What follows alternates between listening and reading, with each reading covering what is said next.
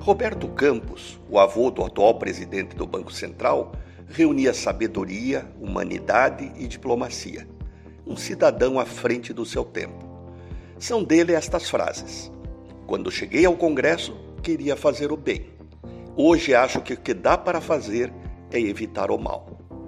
Continuamos a ser colônia, um país não de cidadãos, mas de súditos, passivamente submetido às autoridades. A grande diferença, no fundo, é que antigamente a autoridade era Lisboa, hoje é Brasília.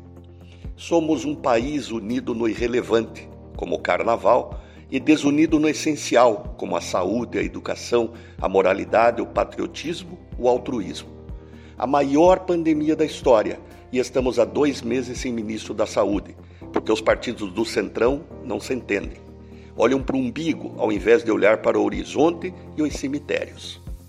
O Ministério da Educação vai ter seu quarto ministro em um ano e meio, mas só depois de ver quem ganha. Se a ala ideológica do gagá insano do Olavo de Carvalho, que comanda o hospício à distância, lá dos Estados Unidos, ou da base aliada, novamente do Centrão, que aliás era oposição ao atual governo. A Europa aprendeu com as guerras a importância da solidariedade. O Brasil aprendeu no berço esplêndido de um país abençoado por Deus a prevalência dos interesses individuais.